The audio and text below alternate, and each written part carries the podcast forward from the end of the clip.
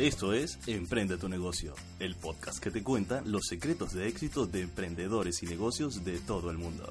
Con ustedes, Estefania Gay.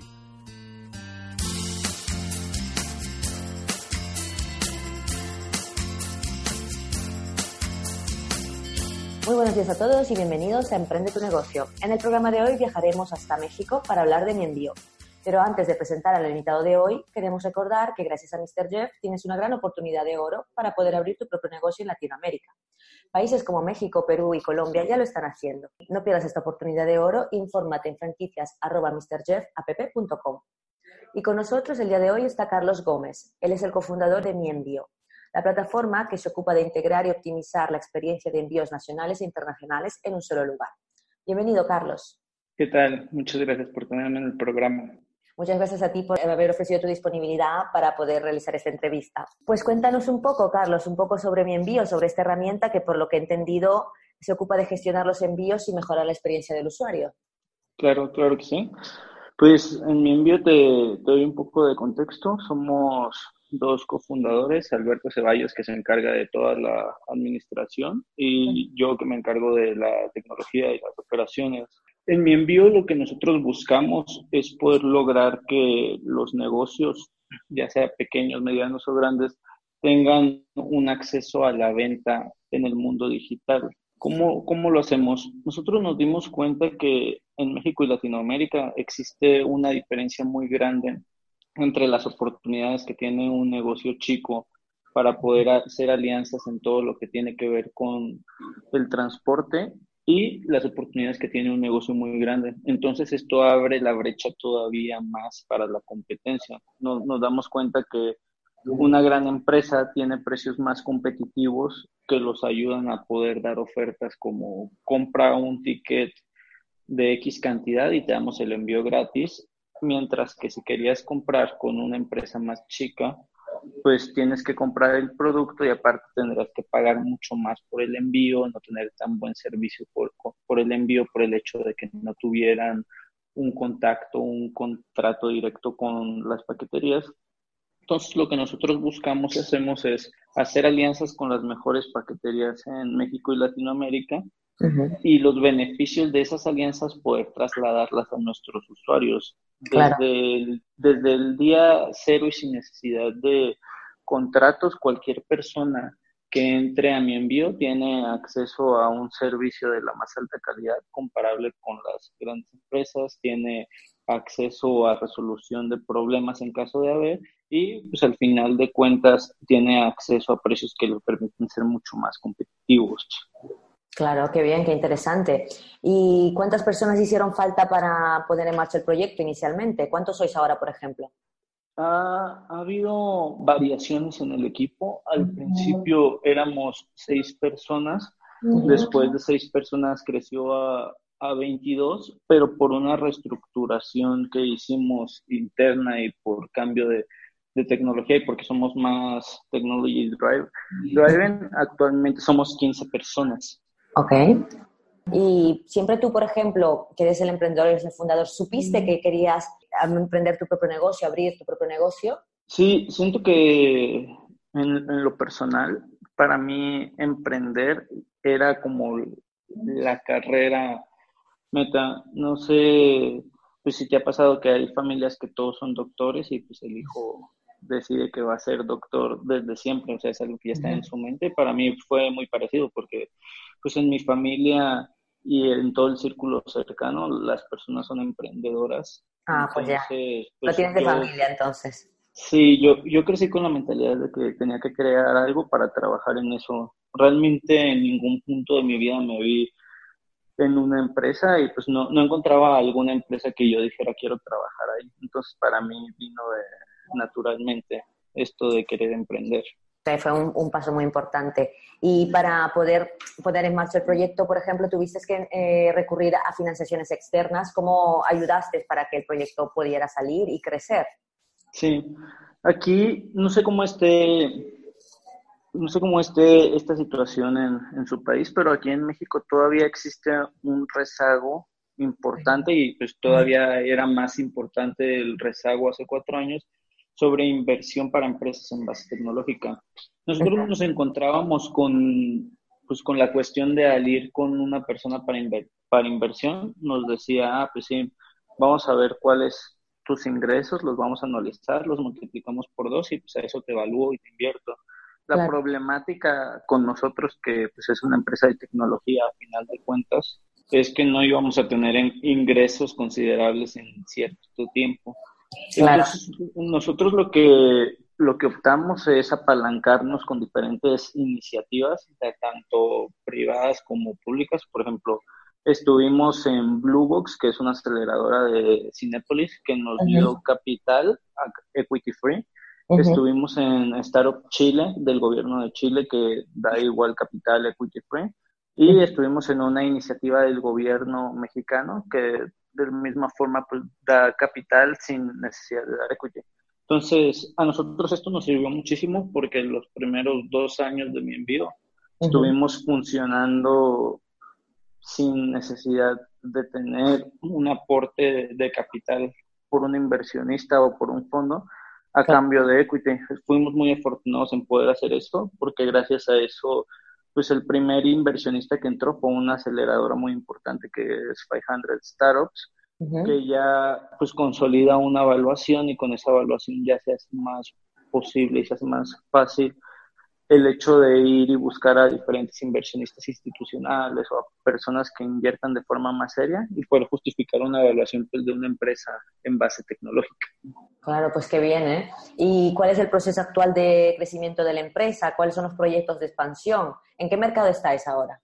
Nosotros estamos en el mercado latinoamericano actualmente.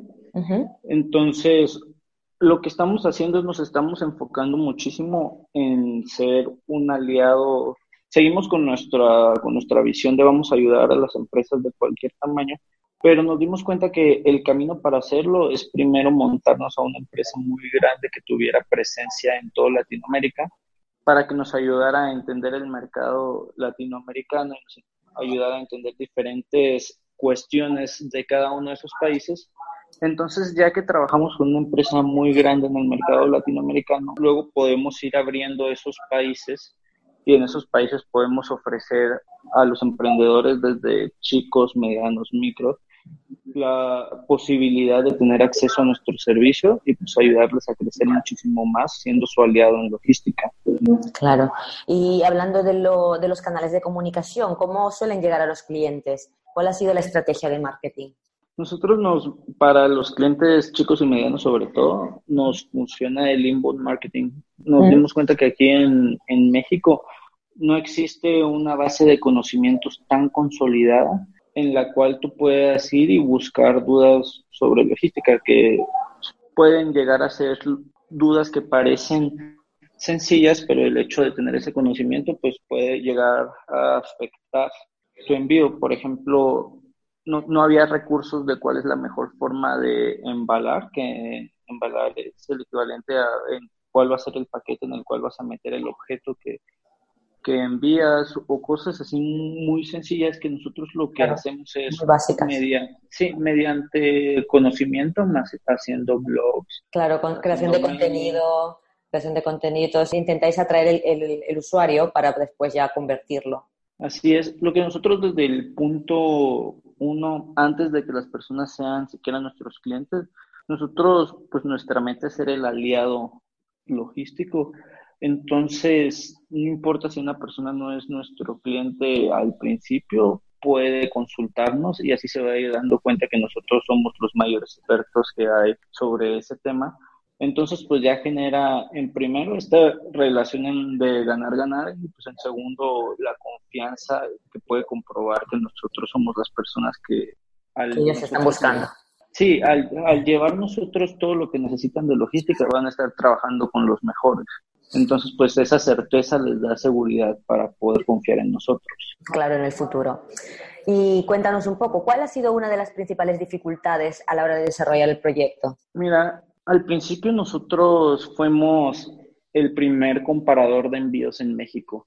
Así es como empieza mi envío, porque nos hacía mucho sentido. En, en ese momento, si tú querías enviar algo, pues tenías que ir a las tiendas físicas y comparar los precios Tienes que ir a un FedEx, luego a un DHL, luego a un Y era muy incómodo. Sí, comprabas los precios y luego volvías con tu cliente y le decías, pues tienes opción A, B y C y te cuesta tanto. Entonces, para nosotros era algo muy sencillo, pero fue la forma de empezar es, hagamos una página donde las personas puedan comparar tal cual los precios. Nos llamábamos a nosotros mismos y nuestra estrategia era como el tribago de los, de los envíos o el equivalente a hoteles.com, pero de los envíos. La mayor dificultad que hubo y algo con lo que nosotros no considerábamos es que las paqueterías no querían ese servicio. Claro. ¿Por qué? Porque, porque no lo querían por el hecho tan simple de que estaban compitiendo en precio cuando no necesitaban competir, porque pues aunque no se puede llamar un monopolio como funcionaban los envíos en ese entonces, la gente tenía que enviar y no tenía más opción que pagar los precios. Lo que pedían. Sí, entonces nuestra mayor dificultad fue que las, las paqueterías nos cerraron las cuentas, porque nosotros siempre hemos trabajado directamente con ellos. Hay, hay competencia que de repente empieza revendiendo guías y cosas que caen dentro de la ilegalidad, pero como nosotros tanto queremos ser los aliados de nuestros clientes como queremos ser aliados con nuestros proveedores, entonces pues el hecho de hacer las cosas bien se, se tornó en una dificultad, pero pues esa dificultad al final de, de, del tiempo ha sido nuestra mayor ventaja competitiva porque pues migramos de modelo y, el hecho de tener el contacto tan directo con las paqueterías desde el día uno, pues nos ha ayudado a que a nosotros nos avisaron que eso iba a pasar y tuvimos tiempo de pivotear. Sin embargo, varias personas que luego quisieron replicar el modelo, no las empresas se quedaron en el camino porque replicaron el modelo pero sin el conocimiento de, interno de la industria. Entonces, pues toda su organización estaba estaba hecha para hacer un comparador y pues esas empresas fueron quedándose en el camino. Qué bien, eh, qué bien. Y tú personalmente, sabes, en el, en el ambiente sobre todo de las startups, que es un ambiente que evoluciona y cambia constantemente todos los días, ¿cómo vives personalmente estos cambios tan repentinos y tan rápidos? Ok, muy interesante. Pues en primera, siento que a veces hay personas que no están dentro del ambiente de, de startup, que se dan cuenta de cambios en el ecosistema de startup más, más rápido que yo y más rápido que vaya gente que conozco, pues por el hecho de que como estamos muy enfocados a veces en nuestra propia empresa y se nos van los días tratando de sacar algo, pues a veces como que perdemos la noción de las cosas exteriores. Pero algo que sí es muy importante y yo recomendaría muchísimo es, gracias a que estamos en el network de aceleradoras, siendo 500 Startup la aceleradora más importante de Latinoamérica, pues tenemos el acceso a los eventos más fundamentales, que es, es como si vieras una, una visión del futuro cuando te invitan, por ejemplo, a la inauguración de un nuevo batch, que un batch es cuando seleccionan a un nuevo grupo de empresas y esas empresas van a pasar por la aceleración. Pues ves antes que nadie las próximas empresas que van a estar en el futuro y luego vas al demo day, que el demo day es cuando se termina ese proceso de aceleración y pues ves cuál va a ser la estrategia de crecimiento. Entonces, pues muchas veces me ha pasado que veo una empresa en su etapa muy inicial y luego le pierdo el rastro uno o dos años y es el boom esa empresa. Entonces, pues así es como siento que estamos más relacionados y es como me toca vivirlo a mí personalmente. Veo los proyectos en etapa muy temprana y pues luego es mucha felicidad verlos tiempo después y ver que esa estrategia que nada más tenían en papel. Pues la, han conseguido realizar. Sí, así es, es algo que están logrando. Qué bien. Y cuéntanos un poco sobre tú, porque tú eres el CEO, eh, tendrás que hacer muchas cosas en tu día a día. Cuéntanos cómo es el día a día en la vida de, de Carlos. Sí, o sea, nada más ahí aclarando, mi socio es el CEO.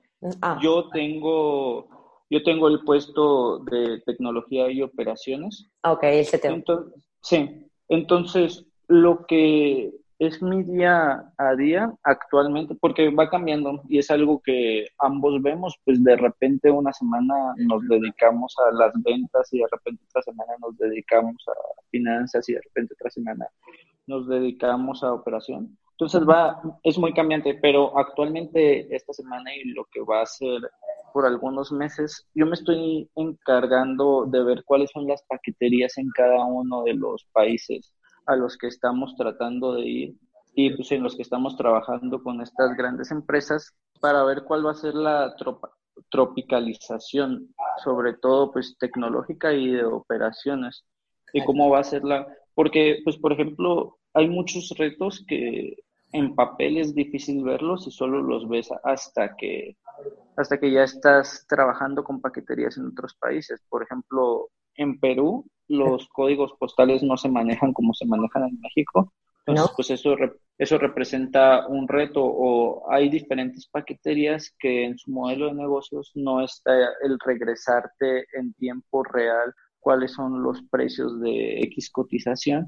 Entonces, pues lo, lo, interesante es, vas descubriendo sobre la marcha. Como yo lo veo, es, no hay una forma en la que tengas un roadmap de cuáles van a ser las cosas que tienes que hacer. Y siento que pues eso es como el trabajo estratégico de los socios, el meterte a la incertidumbre y pues ya que aclaras un poco la incertidumbre, apoyarte pues con el equipo, porque el equipo siempre tiene que ser muy talentoso y tiene que tener capacidades de cosas que tal vez tú no tú no tienes para que se puedan ir concretando los objetivos. Claro. Y ya para ir concluyendo, pues desde tu experiencia, ¿qué consejo le darías a quien está pensando abrir su propio negocio y quiere emprender y quiere coger este camino? El primer consejo, si lo van a hacer en Latinoamérica, es que busquen alguna forma en la cual puedan comprobar con un MVP o la forma más sencilla en la que puedan comprobar su idea con clientes antes de ir a buscar capital. Vale. ¿Por qué? Porque pues van a, van a tener un proceso de aprendizaje muy interesante en la cual es este pivoteo en el que creo que esto podría ser interesante, pero pues la mayor validación que va a haber es la validación que me dé el mercado y el mercado va a ser un cliente que esté dispuesto a pagar. Entonces, muchas veces se comete el error de tener una idea y querer y pedir dinero y nos dicen 100 nos, pero pues nos dicen esos 100 nos porque no hicimos la tarea previa. no, no tenemos ni siquiera identificado cuál va a ser el market fit. Claro. Y pues en, en segunda, el aprendizaje más doloroso que hemos tenido, pero pues que ha sido muy buen aprendizaje, es si quieres que alguien te invierta o si vas a buscar dinero en algún punto, tienes que conocer a las personas, porque pues puede ser que te estén diciendo que no porque no invierten en esa industria o porque no invierten en los montos en los que tú quieres o porque no invierten en el vehículo en el que tú en el que tú quieres que te inviertan. Entonces, pues muchas veces pasamos este camino de nos innecesariamente. Siempre vamos a tener no, aún si hacemos la tarea y tenemos los prospectos súper definidos, pues mucha gente va a decir que no, pero es más fácil. Si ya lo sabías o preveías.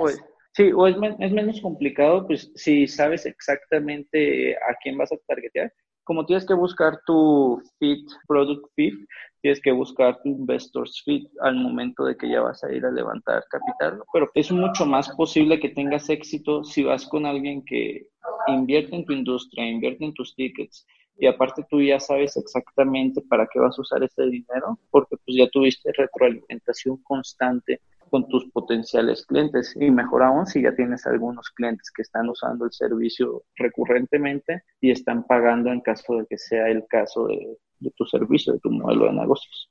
Totalmente. Pues nada, eh, cuéntanos un poco cómo los usuarios que quieran conectarse con ustedes se pueden poner en contacto. Claro.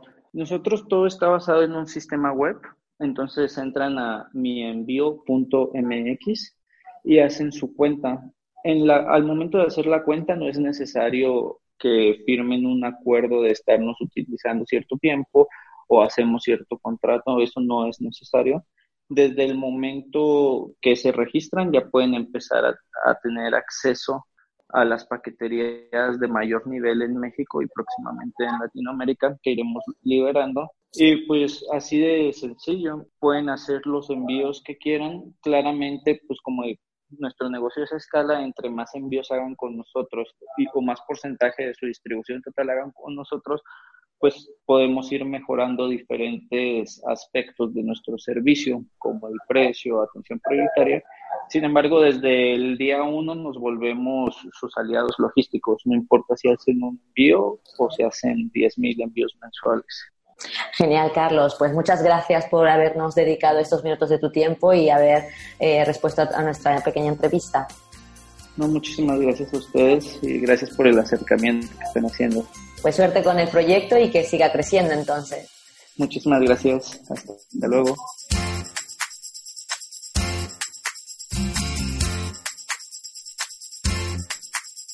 Si quieres poner en marcha tu propio negocio, al igual que ha hecho Carlos y sus socios, de la mano de Mr. Jeff, tienes una gran oportunidad. Contáctanos en franquicias.mrjeffapp.com y recibirás toda la información. Muchas gracias por escucharnos y hasta la semana que viene. Adiós.